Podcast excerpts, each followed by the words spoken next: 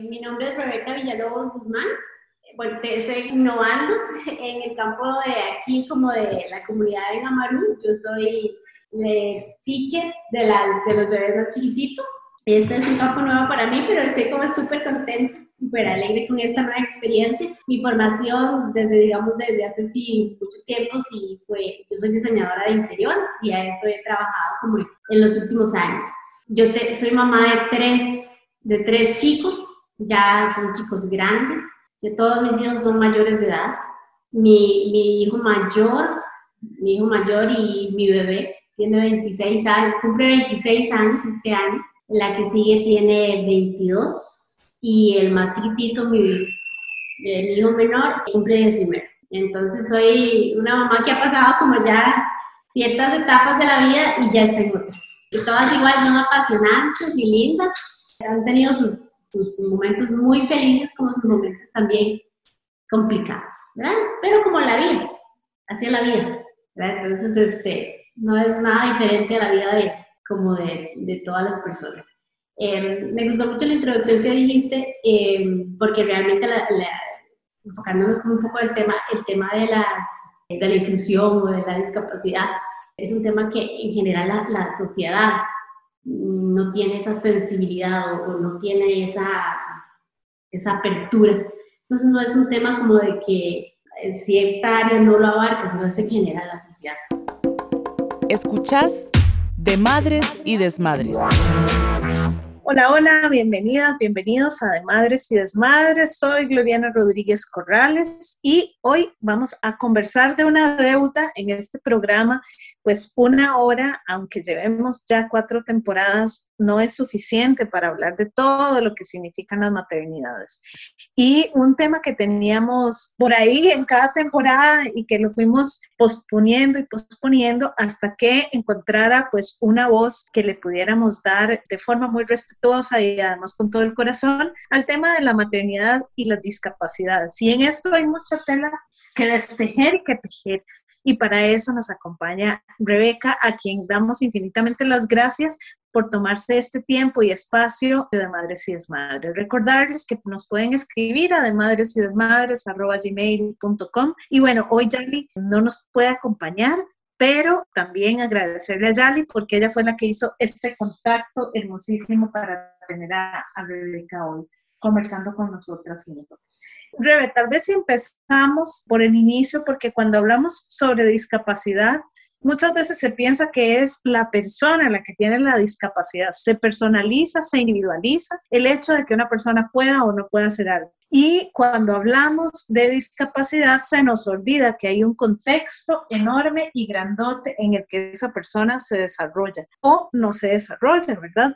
Entonces, hay una discusión muy grande también en el tema de la discapacidad y la accesibilidad, ¿verdad? Si los espacios son accesibles, las personas en realidad no tendrían una discapacidad si pudieran ir con su silla de ruedas, con su, ¿verdad? En el caso de las maternidades, ¿Dónde está el mayor desmadre que podríamos presentar y cómo, digamos, se empieza a bailar con algún nivel de discapacidad, eh, ya sea en nosotros, porque esa es, eh, esa es una posibilidad, que la persona que es madre tenga la discapacidad o que también nuestras hijas e hijos lo tengan. ¿Cómo se vive la discapacidad? Gracias, Gloria, gracias por la bienvenida. Yo feliz de estar acá con la invitación. Tu pregunta es realmente apasionante que podríamos durar rato aquí hablando porque pienso que en algún hay grados de discapacidad, ¿verdad? Hay grados más severos, otros más leves, porque una normalidad, que es una normalidad, ¿verdad? A veces hay madres que dicen, no, es que mi niño es muy normal. ¿Lo que es ser normal? Vivir una discapacidad, yo pienso que lo más complicado es la aceptación en el momento que te das cuenta que tu hijo tiene una necesidad especial. Ese es el momento más complicado, porque ya sea que te des cuenta cuando estás embarazada, cuando viene un chico con Down o cuando tu hijo empieza a tener, eh, se le declara un diagnóstico a los años, hay procesos que yo no sé qué decirte que es más fácil. Si cuando recibes un diagnóstico desde que está tu hijo la pancita y decir, bueno, es mi primer hijo, yo tenía toda la ilusión, porque hay muchos mitos acerca sobre eh, sobre algunas discapacidades que ya son, que se determinan desde el embarazo.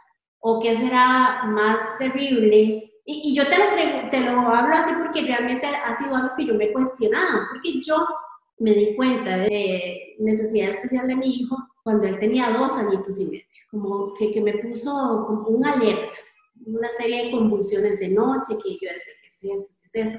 Pero no lo veía como una necesidad especial, lo veía que era una enfermedad.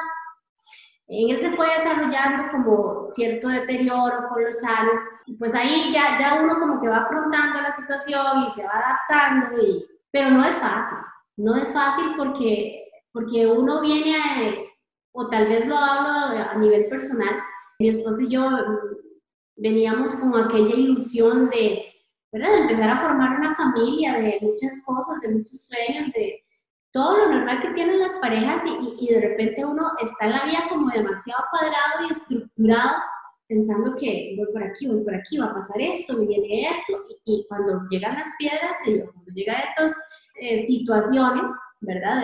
De, un niño con una necesidad diferente, uno no sabe cómo afrontar, no sabe. La misma familia de uno que, que es como el apoyo, tampoco. Eh. Entonces, eh, es un proceso que, que, hay que adaptarse. Hay que adaptarse a poder eh, ser una mamá que acepta a su hijo como es. Porque eso es lo más complicado.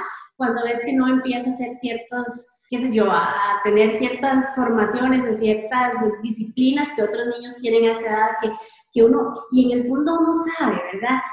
Yo te hablo en mi caso porque no era un diagnóstico claro, ¿verdad? Entonces yo, yo no tenía un diagnóstico claro, hacían estudios, estudios y no sabía qué era, entonces yo seguía con una rutina muy normal, con una rutina muy normal en él, en una escuela muy normal, y, y él con aquellas conductas exageradamente extrañas que, que yo no las apegaba a las convulsiones, pero bueno ya cuando el tiempo fue perdiendo habilidades, pues sí uno se va ahí como eh, asimilando. Pero es difícil. Es difícil desde uno aceptarlo, desde que la familia lo acepte, porque en muchos casos son temas que ni se hablan. No, no, le vamos a decir que tiene, porque tal vez es uno mismo el que generó un, como un, no sé, como un, un escudo para que no me pregunten, para que no me digan, porque en, tal vez hace muchos años, a mí me pasó eso, mi hijo tiene 26, entonces yo empecé, empecé este proceso de hace como 23 años, entonces no había tantos acompañamientos que existen ahora, que es una bendición, todos los acompañamientos, todas las comunidades que uno puede recibir. Pero yo, yo generalmente, o sea, principalmente pienso que para poder vivir una maternidad diferente hay que adaptarse eh, y trabajar, no tan, por supuesto que eh, con el hijo o la hija, pero más con uno mismo, con el, uno mismo de no esperar la normalidad, ¿verdad? Y lo, pongo entre comillas porque, insisto, que es la normalidad. La maestra de mi hijo, él está en un, grupo de personas con discapacidad que, se llama ProEl, y ella me, en este tema que es apasionante, que a veces hablamos, ella me dice, un muchacho demasiado alto tiene una necesidad especial. No, se puede sentar bien. Era un caso específico que había en un colegio. Un muchacho no, no, cabía bien su escritorio, su silla, entonces lo bulleaban los demás porque él era muy grande, no cabía. Entonces, en diferentes grados, es lo que te decía hace un rato. Pero eso todo depende del apoyo y de la visión que uno como mamá, porque yo creo que ahí es, es, es o sea, es la base. La base, la mamá, la familia, el apoyo que siente ese muchacho, ese niño desde pequeño eh, eh, es, como vital para poder salir adelante. ¿Y qué salir adelante? O sea, ver cómo abrir camino, ¿verdad? Cómo ir abriendo el camino. Pero, pero sí, yo, yo pensaría que, que es eso, principalmente.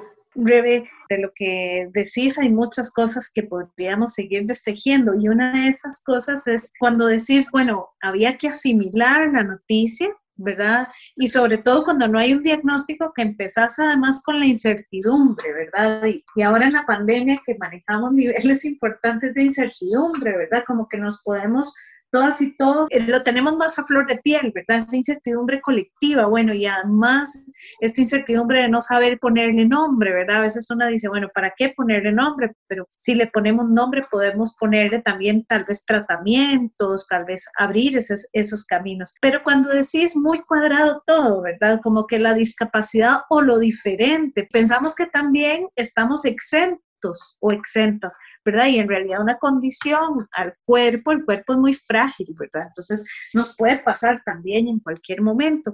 Pero ¿cómo se maneja esta de la diferencia? Además, cuando estamos hablando de una maternidad, por ejemplo, que en tu caso es de tres, ¿verdad? que en donde la diferencia ya por sí a todo el mundo le gustan los huevos diferentes, pero hay además una necesidad distinta. ¿Cómo se baila con esta diferencia? Yo, es que no sé si es que ya con tanto tiempo, ¿verdad? Con tanto tiempo de estar en este, en este negocio de la, de la maternidad, yo lo veo muy similar como cualquier otra familia. Porque eso fue tal vez un problema que hubo al principio. Yo me acuerdo que cuando, cuando nosotros empezábamos a ver que Ricky tenía cosas diferentes y, y o sea, andábamos en estudios y estudios, ¿verdad? Y estuvimos muchos años que le, buscando un diagnóstico. Él, él fue a todos los terminados, solo el ginecólogo no fue. Él fue al cardiólogo, al inmunólogo, a, todos. Y, nada, nunca había un diagnóstico, nunca había un diagnóstico. En ese momento yo ya tenía a Mari, mi otra hija, y yo pensaba, mi cabeza pensaba, este, yo creo que en algún momento de la vida Mari me va a demandar este tiempo que es vital para ella, que yo esté con ella, ¿verdad? Eh, me lo va a demandar yo, porque yo lo pensaba, ¿verdad? Y, entonces, pero por otro lado decía, no, es que yo no puedo, yo, pasaba en hospitales, yo pasaba en citas, en terapias y cosas así, y yo decía, no puedo hacer otra cosa. Pero ya después, no sé si las cosas pasan porque la vida es así, porque eso es así, y, y siempre uno tratando de buscar la, la, la, respuesta a todo y ponerle un nombre a todo, uno dice, ay, mira, esto pasó porque yo me descuidé en este aspecto con, con mis otros hijos. Y no, o sea, después, igual como te digo, insisto tanto en eso porque yo he pasado muchos años en eso. Entonces he aprendido que también, que con la culpa nada se hace. Lo que pasó, pasó, pasó porque tuvo que pasar, ayudó a que él se formara, mis otros hijos se formaran de la forma que son. No sé si me equivoqué, si lo hice bien, pero así sucede. Entonces, creo que también ahí he tratado como, nosotros sí en algún tiempo lo que hacíamos era tratar de involucrar mucho a Ricky con los otros, con mis otros hijos, porque él no tenía, como no hablaba, entonces fue un tiempo que Felipe estaba pequeño y él, no tenía mucha comunicación con él. Entonces a veces era como los chicos y Ricky. Y fue por, proceso, por los tiempos de la vida que les tocó a ellos, ¿verdad? Felipe estaba que, aprendiendo a caminar, entonces Ricky estaba como, pasaba mucho acostada, pasaba mucho aparte, entonces no tenían tanto contacto. Pero bueno, entonces en algún momento nos dijimos, mi esposo y yo, aquí yo, yo sí quiero que esta maternidad para mí ha sido súper también diferente porque he estado acompañada. He estado acompañada con, con mi esposo, que ha sido como un pilar súper importante para mí, ¿verdad? Porque muchas veces yo me he desplomado y yo realmente admiro, admiro así, pero a la gran mayoría de mujeres que están solas con un chico con discapacidad, porque es muy habitual. O sea, vos llegas al, hospital de niños en todas las, en todas las citas que dan y están un montón de mujeres solas, la gran mayoría de mujeres solas, porque hay padres muy ausentes. Pero bueno, eso era como paréntesis aprender a vivir con, con, cada uno en su etapa y, y, sus necesidades fue todo un proceso. Pero me gusta ver lo que es como lo habitual en las familias. Uno no trata igual a todos los chicos. Como yo les decía algunos, alguna vez que, tuvimos una conversación y yo le decía a Feli y a Mari, yo no quiero más a Ricky. Yo a los tres los quiero igual. Ricky me necesita más. Ricky, usted me necesita más, menos. Mari fue una chica desde siempre súper independiente, que ella llegaba a hacer tareas resolvida y, y, ¿verdad? Y todo. Feli tal vez al ser el matrimoniado con Feli, yo tuve una, una, maternidad diferente porque yo fui muy consciente que era mi último hijo. Entonces yo disfruté muchísimo el proceso de lactancia, no quería trabajar 24/7 para poder estar ahí con él, eh, para poder ser, ir a dejarlo, recogerlo, pasar las tardes con amigos, porque esas cosas para mí eran como vitales. Había como, con Feli también tuvo como un, el año pasado Feli tuvo su quinto año, entonces fue como el tocó año de pandemia, y bueno, ¿eh? fue lo que hubo, pero me acuerdo que cuando Mari estuvo en quinto año, fue una ilusión del baile de graduación y todo, ¿verdad? Cuando mi esposo bailaba con Mari en, la, el baile de graduación, yo sentía ahora como el nudo, y yo decía, bueno, a mi gordo no le tocó, porque él no, no se graduó, no tuvo una, una escolarización, no, no podía, no, no puede. Entonces yo decía, a mí me va a atacar con fe. Cosas sencillas, eso son como tonteritas, ¿verdad? Pero ese como ego de mamá siempre, o ese ego de Y el año pasado, cuando dicen que no hay baile ni nada, yo, ¿verdad? Y entonces, no sé si, si después, a mí me gusta pensarlo y, tal vez es un problema de buscar la solución, eh, buscarle un, nombre a todo. Y yo decía, bueno, por algo pasó. Era para que yo no me sintiera mal de que yo estaría en esa celebración con Feli y, y no me había pasado con Ricky. Entonces, yo creo que también eh, esa pregunta que me haces es, también muy en función a, la, a, la, actitud que tenga la, mamá de llevar esta maternidad. Pero no es fácil porque para veces hay grados de, de, necesidades diferentes muy grandes. Hay chicos que tienen necesidades muy totalmente dependientes de su mamá, que los hace hasta ser más cansados y pues y tal vez tienen otros hijos, ¿verdad? Entonces, eh, eso es muy importante, la actitud que tenga la mamá, ¿verdad? Creo que eh, eso es vital para... Y, creo que es algo generalizado. Es importante como tengamos una actitud ante la vida, ¿verdad? También, revés, se trata como de ir como no negando lo que sentimos. Me, me, conmueve mucho lo que decís. Por ejemplo, bueno, como mamá, yo quería bailar, ¿verdad? Con mis dos hijos en el baile, una cosa que es como, ¿verdad? Muy pequeñita y que una podría decir, ay, eso no, eso no tiene relevancia, pero claro que tiene relevancia porque son las cosas cotidianas las que nos hacen vibrar, ser, amar, estar y construir, ¿verdad? Y construir una familia em, que además eh, yo, pienso que tiene una sensibilización distinta, un hermano, ¿verdad? Eh, de de, con, los hermanos uno aprende muchísimas cosas, a compartir, a pelear, a esto, a lo otro. O sea que también hay, hay un grado de convivencia que posiblemente no es lo mismo. Eh, no haber tenido compañeras compañeros con necesidades especiales distintas a tenerlo, por ejemplo, en la casa, ¿verdad? Vamos a hacer, un cortecito para escuchar música y a la vuelta seguimos conversando sobre esta experiencia de vivir la maternidad asociada también a algún diagnóstico de necesidades especiales, pero dejando esto como en claro de que todas las personas también tenemos nuestras necesidades particulares y especiales, ¿verdad? Y, de que las maternidades no deberían tampoco vivirse en soledad y hablar también en el próximo bloque, Rebe, sobre la importancia de la comunidad. Maternemos en tribu de madres y desmadres. Y bueno, hoy estamos hablando sobre maternidades y discapacidades en de madres y desmadres y Rebeca Villalobos es quien nos acompaña para hablar sobre esto. Estamos hablando desde la humanidad, desde la vida sobre la discapacidad.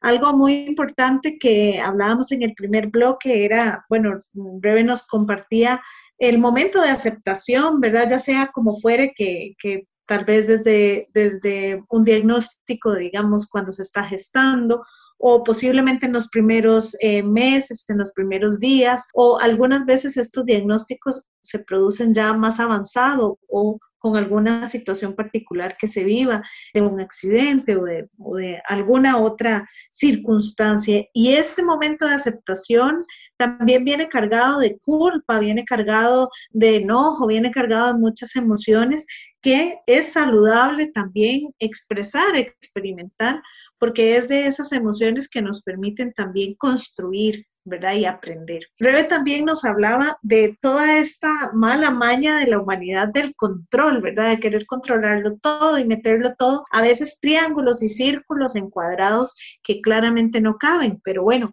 podemos hacer otras formas ingeniosas de hacer comunidad. Y de esto yo quisiera que, conversáramos en este, en este bloque.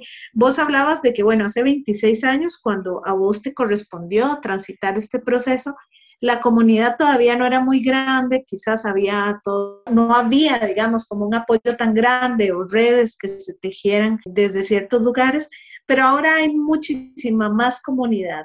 ¿Cuál es la importancia de este acompañamiento colectivo para las mamás, para las familias que puedan conversar sobre lo que les ocurre? La comunidad realmente es súper importante. Lo que pasa es que tal vez en el momento que uno se da cuenta, voy a hablar en mi caso personal, que, que yo tuve un niño disque normal o sin ningún problema y al tiempo empezó a presentar sus, sus trastornos o sus cosas, eh, fue como muy difícil porque yo, yo tenía todo planeado. Yo, él, estaba, él iba para tal escuela, yo ya lo veía haciendo tal cosa en estos clubes, eh, toda la rutina que uno como mamá, ¿verdad? Sabe que, que, que tienen los chicos y, y que nos saliera de esa, se me saliera de ese, de ese círculo que yo ya tenía, de ese camino que ya tenía trazado en mi cabeza, fue muy complicado. Entonces, mi hijo empezó con unas grandes comportamientos como de inquietud que yo no entendía, yo no entendía. Entonces, ¿qué pasaba? Nadie lo invitaba a las casas.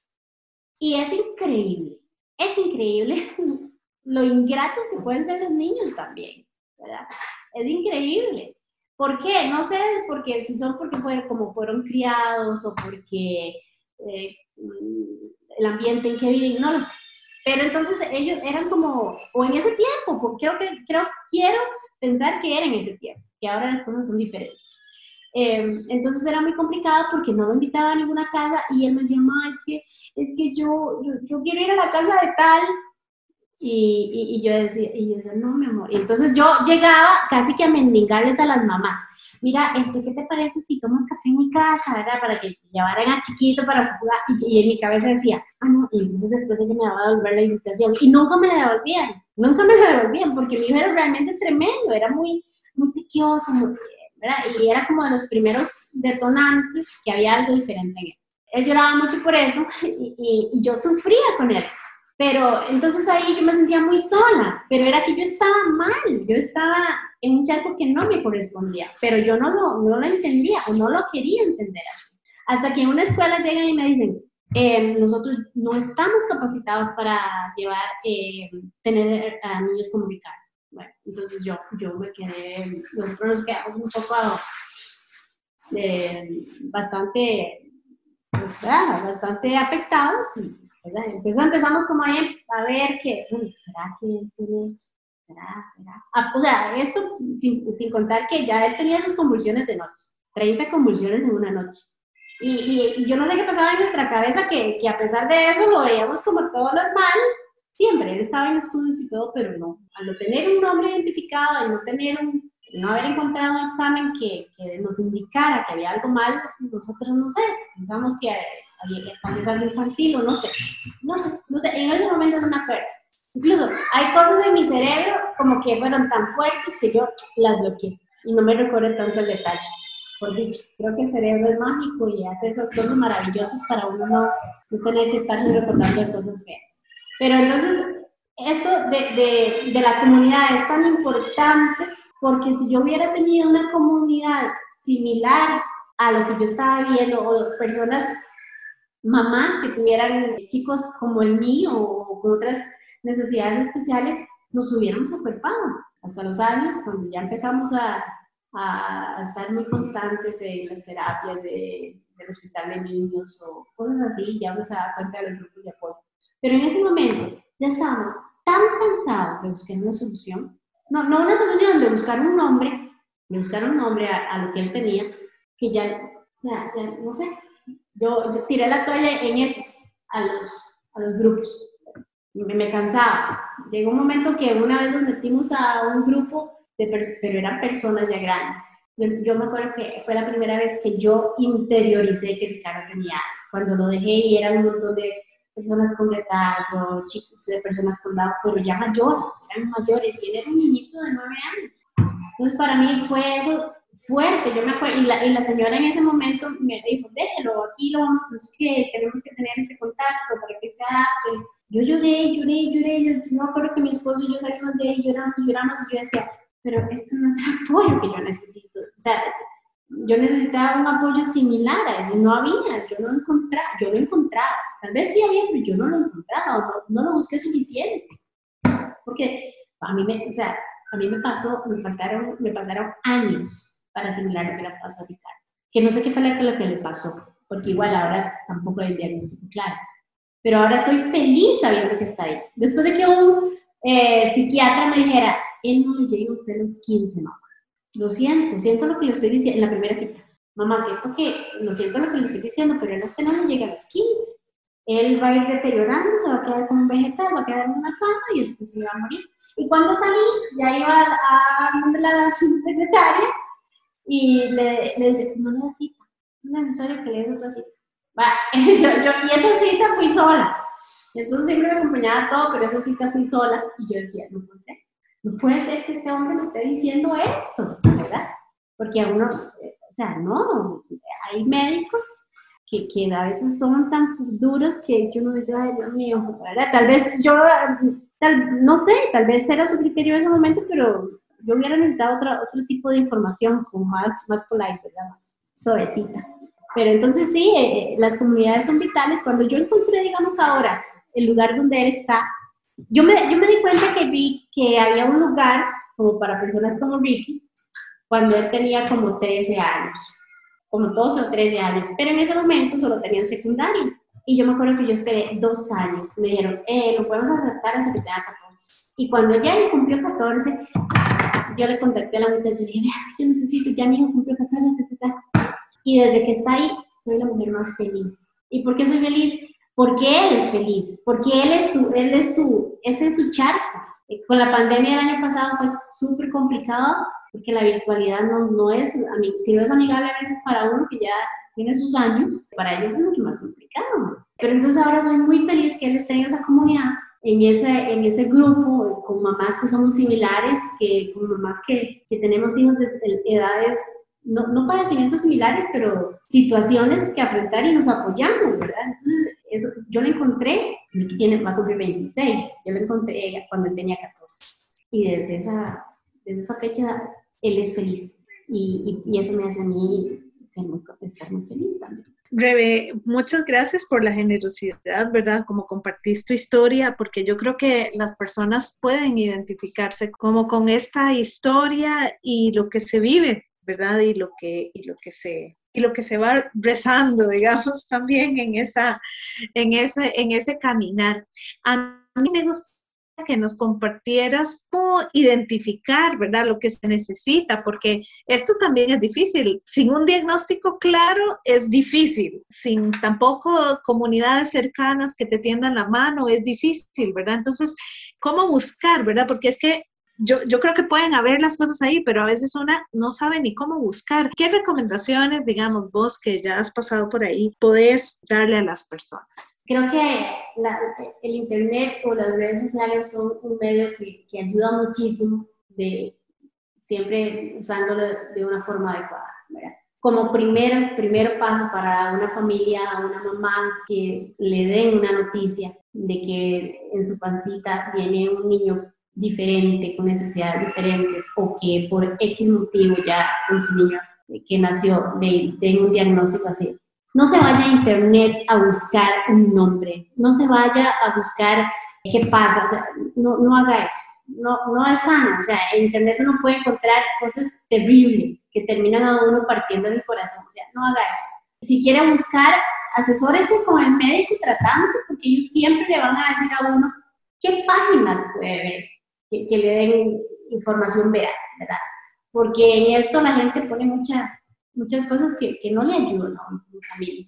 Eso como para empezar. Ahora hay muchas, muchos grupos, grupos que, que creo que también, o sea, yo, yo conozco como, como varios de uno por ahí, como de personas con autismo. Yo dejé, la verdad, el hospital de niños hace mucho rato, pero el hospital de niños es un lugar maravilloso, ¿verdad? Es, los mejores a nivel, nivel latinoamericano, ¿verdad? Entonces ahí hay una guía fuerte de los profesionales. No sé si ellos hacían grupos, ¿verdad? Porque mi tiempo, como te digo, no. Pero ahora sí yo entiendo, hay, hay muchas redes sociales de mamás, que, de chicos con Down, que cuentan su experiencia, que buscan ellas mismas solidarizarse con otras. Porque esto tiene como una química particular. Yo, yo puedo poner una, poner en mis redes sociales que no son como muy grandes, son más íntimas, una foto de mi hijo y, y, tengo un montón de likes, ¿verdad?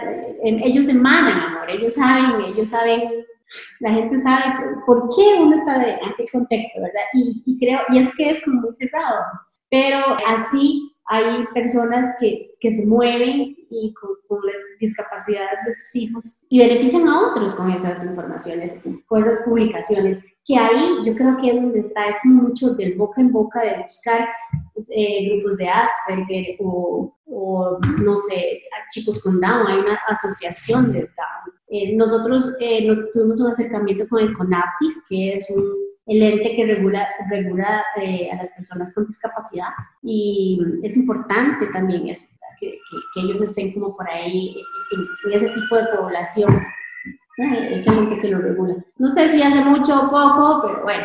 Entonces, ellos sí tienen, incluso, eso es muy importante, súper importante, súper valioso para mamás que tengan recursos limitados. Ellos tienen personas que pueden apoyarnos en el cuidado de sus hijos, en el cuidado de sus hijos, y ellos se encargan de remunerar el sueldo de esas personas, para que ellas puedan trabajar, para que ellas puedan ellos sí llevan un estudio, llevan un proceso de, de, de análisis por parte del CONAPIS con la familia, pero, pero sí lo hay. Entonces, no se sientan solas, no se sientan solas, hay que buscar la información, hay que asesorarse, ¿verdad? Pero sí siéntanse acompañadas y que es un camino largo, pero también es lindo. ¿verdad? También me gustaría como que sí, que, que no sientan que todo esto es tristeza y no es lo que yo esperaba, ¿verdad? Pero cuando uno ve que el hijo va logrando ciertas cosas que, que, son muy normales en ellos no tanto, pero que lo va logrando, es una alegría, una gratificación tan grande como si tu hijo hubiera ganado un honor y mérito. O sea, así es. Entonces, son pequeñas gratificaciones que, que van a que dan el día a día. Y finalmente las personas que estamos afuera, ¿verdad? Que tal vez estamos lejanas a una situación de estas, ¿qué podemos hacer para realmente acompañar? ¿Qué podemos hacer para realmente estar? Creo que hay muchos casos en que la gente que a veces ignora. Yo creo que también depende del tipo de persona que sea, pero si mi hijo hace cosas raras y, y yo veo que la gente se me queda como viendo raro y dice, mejor lo ignoro. Incluso eso lo vimos hasta en la familia hay gente que, que, que hola Ricky, ¿cómo estás? Ya, no, sí, y, y, y yo digo, escucha, ¿para qué me saludan? Ricky necesita su tiempo, necesita tomar, hola Ricky, un vocabulario suave, pero no, ellos no tienen por qué saberlo, pero tal vez, a veces uno lo que necesita es que ellos sean parte de, tener empatía, la empatía es vital en el mundo, ¿verdad? En todo sentido ser empático, no, no, no, hacer ojos de lástima, no hacer ojos de pobrecito. Pobrecito no existe, o sea, no, aquí no, en nada, no, ser empático, estar ahí, nada más, o sea, no hay, no hay que tenerle miedo a la discapacidad. Y eso es algo que pasa muy frecuentemente. A veces tenerle miedo es mejor bloquearlo, separarlo, ya no, ser empático, nada más, estar, estar ahí. No, no, tal vez no es necesario mira, te ayudo, te hago algo, nada más, ser solidario con las miradas, como que no sea una cosa que, uy, que es este bicho raro que llegó, que babea y babea y, ay, que no, no pasa, no pasa nada con una baba, no pasa nada con un sobre de galleta, no sé. Entonces, creo que es básica la empatía empatía. Rebe, realmente ha sido una conversación maravillosa. Si pudiéramos decirle a la gente que se quede con algo, si oyeron todo, pero se perdieron una parte o estaban cocinando mientras nos oían, y, y entonces, ¿qué, qué, qué, ¿qué fue? ¿Con qué se quedarían? ¿Con qué los dejarías a todas las personas que nos escuchan? Si sos mamá de un niño con necesidades diferentes, no le tengas miedo. No le tengas miedo, todo va a estar bien. No le tengas miedo al futuro. Viva el día a día. Trabajen el hoy, vayan ahí avanzando poco a poco juntos. Si no hay avance, no importa, es el proceso de, si sos una persona que no tiene una persona una necesidad diferente, no sabes cómo, cómo te sensibiliza tener a alguien cerca así. ¿verdad? Te cambia la vida. Porque yo puedo decir que yo, incluso como familia, somos diferentes. No seríamos lo que somos ahora si no hubiéramos tenido una situación como la, la de Ricky. Muchísimas gracias por tus palabras, por tu acompañamiento, por esa generosidad, ¿verdad?, de tu experiencia. Me resta nada más agradecerte, invitarles a escuchar el, el espacio de Madres y Desmadres. Si se perdieron algún capítulo, los pueden repasar en Spotify o también en SoundCloud o en radios.ucr.ac.cr. También nos puede escribir a de desmadres y bueno, Rebe, nos vamos. Muchísimas gracias. Gracias a ti, Glory. Qué bueno escucharte, de verdad. Y un abrazo, nos encontramos entonces la próxima semana. Yo soy Gloriana Rodríguez y también estuve en la producción de este programa Yarian González. Un placer haber estado